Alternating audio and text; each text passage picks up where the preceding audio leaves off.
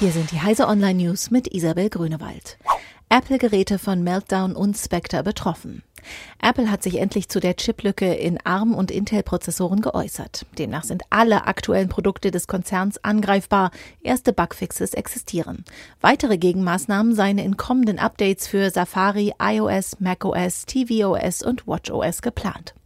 Auch Browserhersteller reagieren auf den Prozessorbug. In Chrome lässt sich eine Option aktivieren, die das Risiko der Sicherheitslücke verringern soll.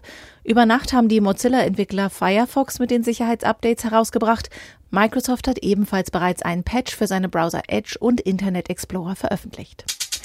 HP ruft Akkus vieler Notebooks und Workstations zurück.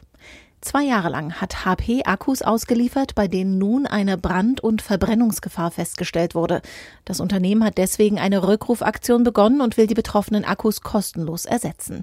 Da nicht alle Akkus betroffen sind, können Kunden mithilfe eines Dienstprogramms testen, ob der bei ihnen verbaute Akku von dem Rückruf betroffen ist. Niedersachsen will beim autonomen Fahren Vorreiter sein. Noch in diesem Jahr sollen erste Teile eines bundesweit einzigartigen Testfeldes zum automatisierten Fahren zwischen den Städten Hannover, Braunschweig, Wolfsburg und Salzgitter in den Pilotbetrieb starten. Schrittweise werden dafür Autobahnteilstrecken mit Bundes- und Landesstraßen zu einem Netz von etwa 280 Kilometern Länge ausgebaut. Sensorik soll dort anonymisiert das Verkehrsgeschehen erfassen. Verbraucherzentralen fordern mehr digitalen Datenschutz. Den Verbraucherzentralen ist die digitale Welt zu sehr an die Bedürfnisse der Werbeindustrie angepasst.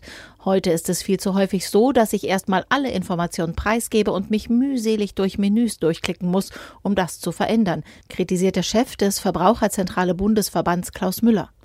Hoher Datenschutz, auch mit Blick auf Online-Käufe und soziale Netzwerke, müsse aber die Norm sein und nicht die Ausnahme.